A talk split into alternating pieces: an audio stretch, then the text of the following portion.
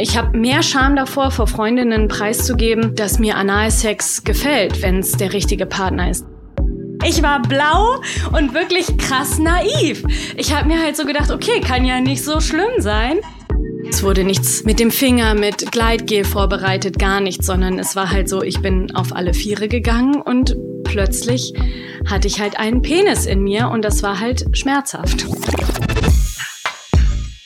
Hallo, hier sind wir wieder bei Unlock, dem Podcast über Sex, Mindfucks und allem dazwischen. Ich bin Florian Prokop. Hi. Und ich bin Denna Sarin. Hallo. In diesem Podcast geht es darum, dass wir uns alle ausprobieren in Sachen Sex, in Sachen Dating.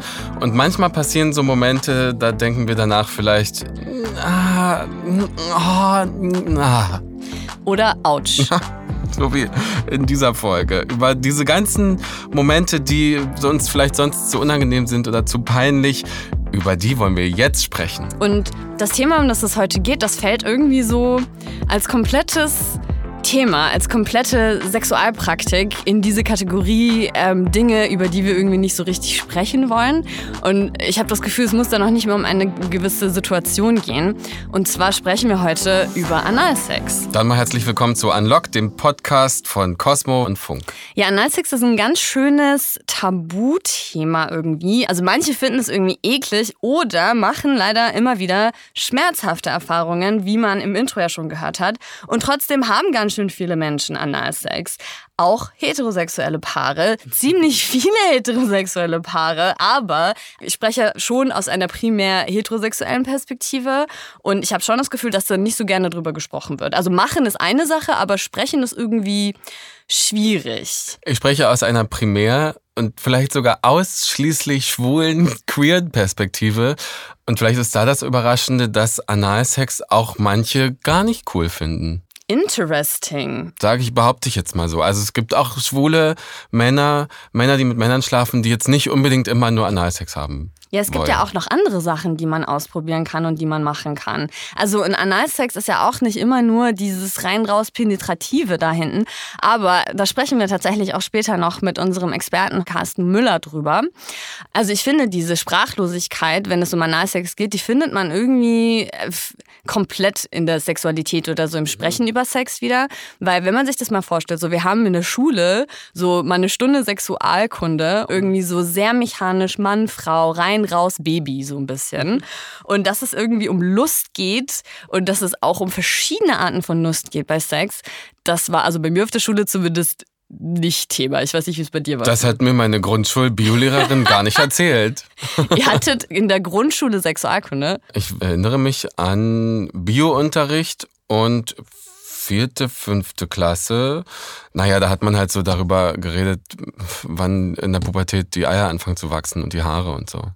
Ja. Also mechanisch, wie du schon sagst. Also bei, bei uns war es, glaube ich, in der sechsten Klasse und dann haben wir halt ein Video geguckt. Und alle waren so hihihi, weil vorher wusste man halt schon, dass man das Video guckt, aber das war jetzt nicht unbedingt, dass wir damit irgendwie Knowledge rausgegangen sind. Und das ist genau das, worüber wir heute sprechen wollen. Wie sagen wir, was wir gut finden? Wie sagen wir, wie wir angefasst werden wollen? Und all solche Sachen. Ich habe dir ja heute eine Geschichte mitgebracht, Florian. Jawohl. Und ähm, habe mich nämlich in Vorbereitung auf diese Folge mit Eva getroffen. Also sie ist nicht wirklich Eva, wir haben ihren Vornamen geändert, Disclaimer. Aber ihre Geschichte ist sehr real. Äh, sie hat mir nämlich von ihrer aller, allerersten Analsex-Erfahrung erzählt. Und die liegt schon ein paar Jahre zurück. Wir beide waren 17 und das war irgendwie so die Phase, wo wir Bock hatten, alles Mögliche auszuprobieren. Aber es war eher so ein Abhaken einer To-Do-Liste, als dass wir uns wirklich damit auseinandergesetzt haben, was Lust eigentlich heißt.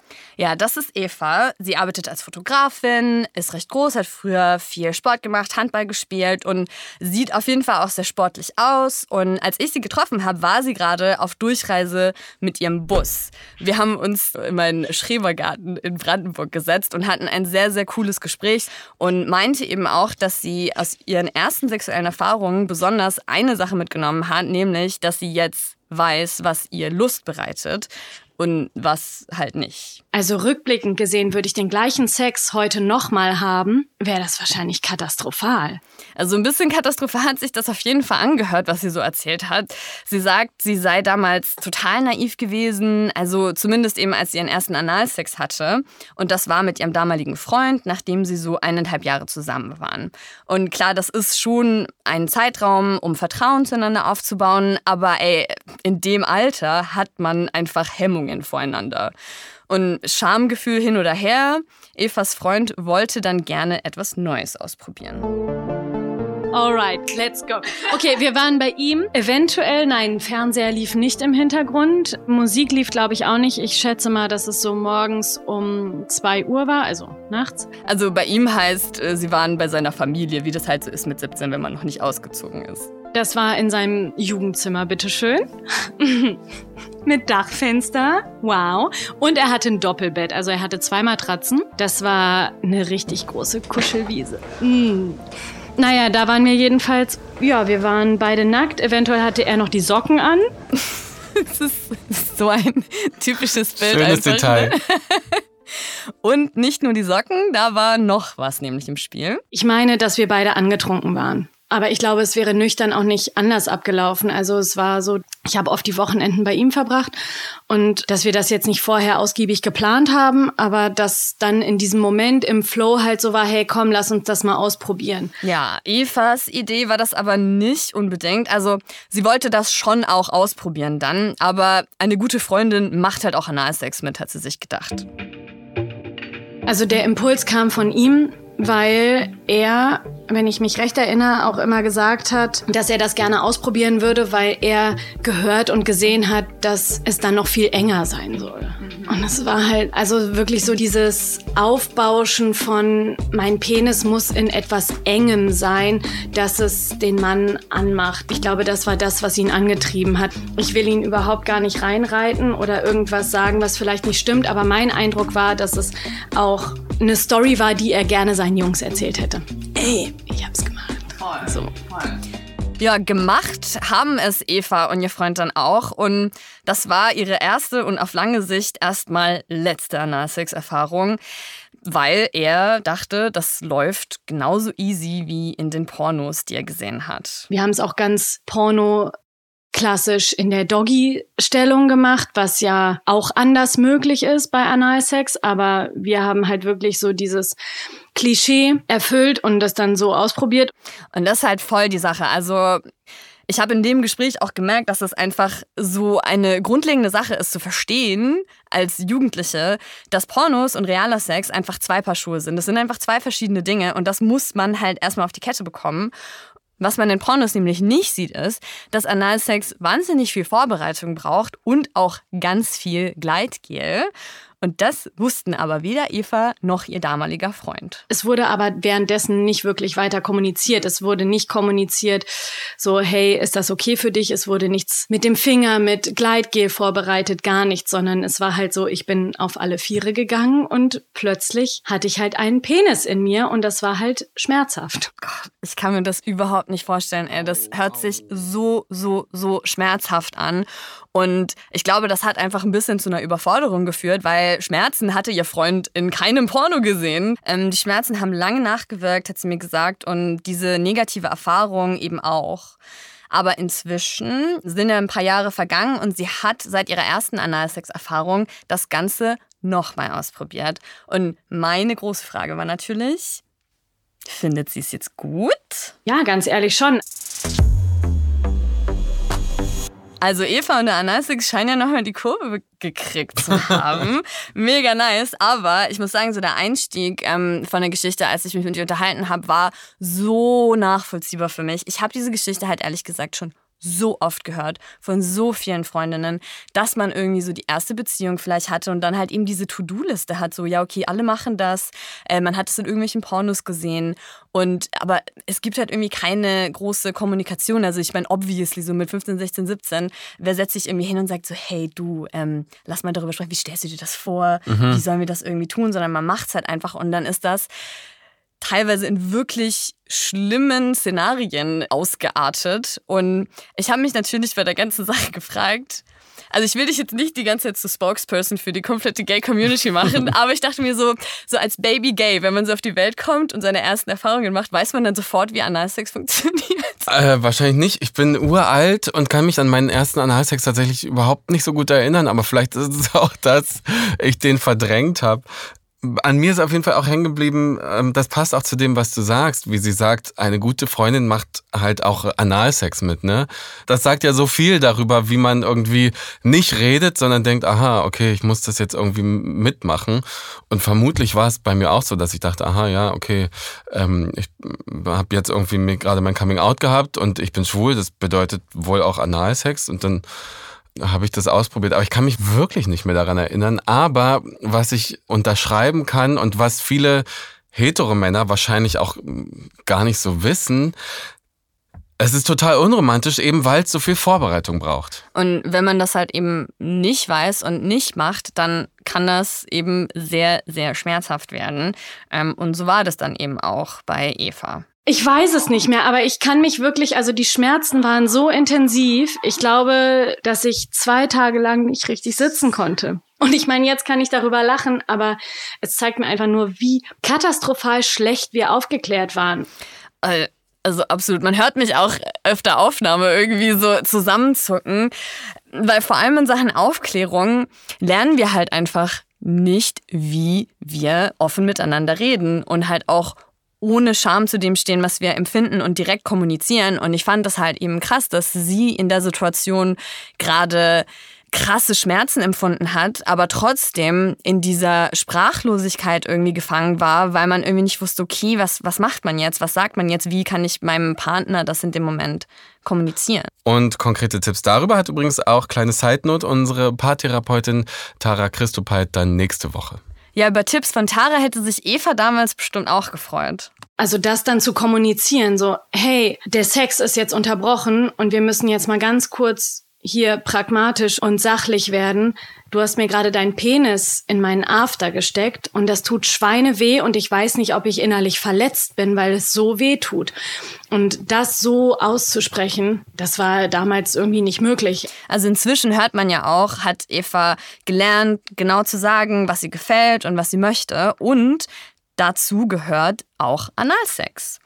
Eva hatte in der Zwischenzeit nämlich einen bisexuellen Freund, der auch schon mal in der passiven Rolle Analsex hatte. Und das war natürlich ein Riesenvorteil, eine riesige Sicherheit, weil dieser Freund wusste ganz genau, was Eva bei ihrem ersten Analsex passiert ist. Und er war total offen und er würde sich ganz viel Zeit nehmen, Gleitgel, Kondome mitbringen und hat mir auch erklärt, wie viel Zeit das eigentlich braucht, den Körper darauf vorzubereiten.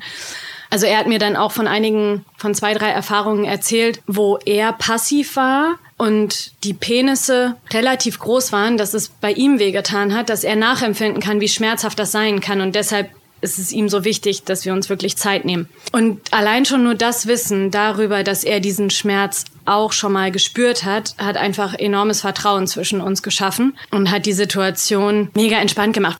Und so hat Eva eben auch positive Erfahrungen gesammelt und vor allem Lust am Analsex entwickelt. Und trotzdem ist es für sie schwierig, bei neuen Partnern zu sagen, hey, hi, übrigens, ich mag Analsex. Oder auch wenn ich jemand Neues kennenlerne, irgendwann zu dem Punkt zu kommen, so, hey, wie fändest du das eigentlich, mich anal zu stimulieren? Weil da ist die Gefahr, dass natürlich ein Nein kommt, was ich zum Beispiel mal mit einem Freund hatte, der das total ekelig fand. Ja, woher kommt das? Dass viele eben nicht nur Scham empfinden, sondern eben auch Ekel. Eva hatte eine Antwort drauf. Das ist ein Loch, wo nur was rauskommt, aber nicht reingeht. Es ist zum Kacken da, aber nicht um Sex zu haben. Und es ist halt so, dadurch wird ja so ein Ekel in Bezug auf diese Körperstelle eingepflanzt. Ja, und dann reden wir halt gar nicht mehr darüber. Ekel ist eben eine Sache dabei, aber was ich auch gemerkt habe, ist, dass diese festgefahrenen heteronormativen Rollenbilder mit reinspielen. Also mhm er ist aktiv in dem Fall. Sie ist passiv und er will es, weil es eng ist und sie macht es eigentlich nur, weil er es will. Also irgendwie passiv-aktiv, Macht und vor allem eben auch Ohnmacht der passiven Person. Und wenn sie das jetzt aber in der Rolle, in der sie ist, gut findet und aktiv danach fragt, dann passt es halt nicht mehr ins Konzept und damit hadert Eva eben auch. Ich habe mehr Scham davor, vor Freundinnen preiszugeben, dass mir Analsex gefällt, wenn es der richtige Partner ist. Ja, und dabei kann ja nur Eva selber sagen, was ihr Lust bereitet, was sie möchte und was nicht. Ähm, aber das hat ihr eben auch niemand beigebracht und auch nicht ihr familiäres Umfeld zu Hause. Aber ich glaube, das kennen wahrscheinlich viele. Ich muss sagen, dass ich damals durch einen größeren, also einen älteren Bruder und ich will jetzt nicht Dorf komplett als konservativ und nicht aufgeklärt abstempeln, aber ich bin irgendwie mit sehr patriarchalen Werten groß geworden und habe mich das selber überhaupt gar nicht gefragt, so was überhaupt auch Selbstermächtigung heißt und was Lust heißt, was weibliche Lust heißt. Ja, und genau das, was Lust für sie heißt, was weibliche Lust heißt, hat Eva für sich mittlerweile klar festgelegt. Und ich fand das Gespräch mega nice und ähm, richtig cool, dass sie mir das alles so offen erzählt hat. Also ich finde, das ist tatsächlich dann doch ein sehr schönes Ende der Geschichte. Also, dass sie ähm, sich da nochmal an das Thema rangetraut hat, obwohl das dann doch länger gedauert hat. Aber mir ist in der Recherche eben krass aufgefallen, dass eben dieses Schamthema immer, immer wieder aufgekommen ist. Also, ob das jetzt irgendwie weibliche Lust war oder einfach anale Lust an sich. Und zwar eben vor allem in dieser, ich will es gar nicht passiv nennen, halt so diese empfangende Rolle, weil das so feminisiert wird. Das ist ein Phänomen, das gibt es übrigens auch in der queeren Community oder in der Gay Community. Bottom Shame sozusagen, ne? Dass Männer, die gerne passiv sind, ähm, dass es denen vielleicht so ein bisschen unangenehm oder peinlich ist, das äh, zuzugeben, eben weil, wie du es selber auch schon sagst, das so ein bisschen als das Weibliche gilt und schwule Männer, die als zu weiblich gelten, ja auch äh, gerne mal abgewertet werden. Ich glaube, dass da auch so ein bisschen so ein Umbruch stattfindet. Also einmal hilft da, glaube ich, dieser Begriff des Queeren sehr, dass man nicht nur schwul sagt, sondern das sozusagen öffnet und damit auch ein größeres Spektrum an Gender-Performances zulässt und so. Und ich ähm, habe zum Beispiel letztens auf Instagram bei einem Kumpel gesehen, er hatte ein T-Shirt an, da stand Tops can be feminine too. Also yes. Leute, die, jetzt mal irgendwie äh, raw übersetzt, Leute, die ficken können auch sich weiblich geben sozusagen, was es ja genauso aufbricht auch ein bisschen. Das Ding ist ja aber auch, was dem Ganzen zugrunde liegt, ist ja genau dieses, warum ist das dann ein Problem, wenn das feminisiert wird? Also warum ist denn das Weibliche schlecht? Warum ist das so ungewollt. Und ähm, irgendwo werden da ja auch in der queeren Community ähm, heteronormative Rollenbilder reproduziert. Mhm. Und ähm, dazu habe ich auch eine Sprachnachricht bekommen wenn ein schwuler oder allgemein Mann ja irgendeine Art und Weise feminin ist, dann wird ihm ja oft das Schwulsein unterstellt und umso femininer dann halt auch in der schwulen Welt, dass er dann auch in diese passive Rolle reingezwungen wird. Ja, ich muss sagen, das hat mich ein bisschen gewundert, das irgendwie so zu sehen, weil man natürlich, was heißt das natürlich, aber irgendwie so, man wächst in dieser heteronormativen Welt auf und denkt sich dann so, oh my god, it's queer and colorful und irgendwie so total offen, aber es steckt so tief in uns mhm. drin einfach in allen. Und es ist ja auch dann am Ende Frauenhass, ne? Das abzuwerten, was als weiblich sozusagen gilt. Kommt auch immer hin und wieder vor, immer noch, dass Leute zu mir zum Beispiel sagen, ah, merkt man gar nicht, dass du schwul bist. Und dann denke ich so, was soll das denn heißen? Und dann sage ich immer so, ach schade, ich gebe mir eigentlich wirklich die größte größte Mühe. Guck mal, ich habe sogar links einen Ohrring drin. Ich hätte das schon gerne, dass man das merkt. Und der Witz ist ja, dass es auch für Heteromänner, die das nicht schaffen, über solche Bilder wegzukommen, die leiden ja da auch drunter. Also natürlich jetzt nicht mal nur Analsex, sondern auch, also als Heteromann beläufst du ja ständig die Gefahr, nicht männlich genug und damit schwul zu sein. Ne? Sobald du vielleicht mal eine andere Gefühlsfacette als Wut zeigst oder so, und von dem her würde ich äh, sogar Heteromännern sagen, stellt euch mal die Frage, ob und inwiefern ihr Analsex selber mögt, weil das könnte euch ja irgendwie einen Schritt weiterbringen, auch in Sachen Geschlechtergerechtigkeit. Hey, total. Und weißt du was? Ich kenne ziemlich viele heterosexuelle Männer, die auch gerne anal stimuliert werden. Aber man hat einfach in Vorbereitung für diese Folge so krass gemerkt, was für ein Tabuthema das für die mhm. ist. Weil ich habe rumgefragt, ich habe Leute gefunden, die gesagt haben, hey, ich mag das, so ich werde gerne mal von meiner Freundin gepackt, so. Aber. Warte, warte, was? Was? Gepackt? Pegging. Wenn du quasi mit einem Umschnall-Dildo einen, ja, einfach jemanden anal fixt. Ah, klar, ja klar, Aber das muss man ja, das müsst, das müsst ihr ja dann so machen. Umgeklärt, ja, auf jeden Fall. Ja, das kommt bei dir wahrscheinlich nicht so oft nee, vor, also dass du dir was umschnallen musst. Ja, das stimmt. Deswegen kannte ich das Wort nicht. Aber the more Ja, you know. siehst du, ich kenne das, weil ich nämlich weiß, dass es Leute gibt, die das machen Ja. und die das gut finden. Aber die hatten so Angst, auf, in diesen Podcast zu kommen und öffentlich darüber zu sprechen, was halt einfach wieder komplett genau das zeigt, worüber wir gerade gesprochen haben. Hetero-Männer, reißt euch mal zusammen jetzt. alle einfach mal Analsex haben, bitte. Ja. Ja. es ist auf jeden Fall ein komplexes Thema, was mit vielen verschiedenen Sachen zu tun hat. Es hat mit Scham zu tun, es hat mit Macht zu tun, es hat mit Rollenbildern zu tun. Und deswegen habe ich mir Hilfe geholt von Carsten Müller. Und er ist Paar- und Sexualtherapeut und hat in Duisburg die Fachberatungsstelle Praxis für Sexualität gegründet. Und er hat direkt zum Einstieg was Wichtiges gesagt, ähm, was ich finde, man auch auf jegliche Sexualität übertragen kann. Weil wenn wir über Analsex sprechen, denken die meisten ja erstmal an Penetrationssex. Durch Penis, Finger, andere Körperteile oder eben auch Sextoys. Aber ich finde wichtig auch nochmal, der Anus ist ja eben an sich auch eine erogene Zone. Also auch ein Bereich, der besonders gut Lust empfindet. Also auch sowas wie Küssen, Streicheleinheiten mit Fingern, Zunge und so weiter ist eben auch Analsex. Und ich finde, das ist so ein wichtiger Punkt, oder? Weil auch wenn man so sagt, irgendwie so, ja, ich hatte Sex mit jemandem, dann denkt man, dass es zählt nur als Sex. Penetration. Genau, wenn es Mhm. Penetration ist. Und wenn man dann auch mal Penetration haben möchte, dann dabei aber auch erstmal möglichst viel positive und gute Erfahrungen zu machen und eben vielleicht auch erstmal nur langsam einzuführen, zu verharren, viel mit Gleitgel zu machen und eben diesen Augenkontakt zu haben, um eben zu merken auch, was passiert da gerade? Ist das okay, dass ich das Toy einführe, meinen Penis einführe, Finger einführe? Und da finde ich, hat er auch irgendwas gesagt, worüber ich vorher gar nicht nachgedacht habe, aber was ich tatsächlich auch im Gespräch mit Eva gehört habe und auch von Freundinnen. Augenkontakt. Diese Annahme, dass man Analsex nur Doggy-Style haben kann, Mhm. weil man da ja natürlich viel weniger, sag ich mal, Kontrolle oder Einflussvermögen hat. Erstens mal so, was die Geschwindigkeit eingeht, wie da irgendwie der Penis oder was auch immer eingeführt wird. Aber zum anderen sehen ja die Partner das Gesicht nicht und können vielleicht weniger irgendwie auf Reaktionen reagieren und deswegen finde ich das eigentlich voll den guten Hinweis und meinte ähm, Eva auch und eben Freundin im Gespräch auch, dass wenn man das eben auf dem Rücken liegend macht, da eine ganz andere Situation halt irgendwie entsteht. Und über genau sowas und generell über, ähm, wie man sich das Ganze irgendwie vorstellt, sollte man natürlich im besten Fall erstmal reden. Wir probieren das erstmal mit dem Finger und wir streichen uns das. Vielleicht schauen wir uns das Ganze aber auch erstmal an. Oder wie stellst du das überhaupt vor? Licht an, Licht aus.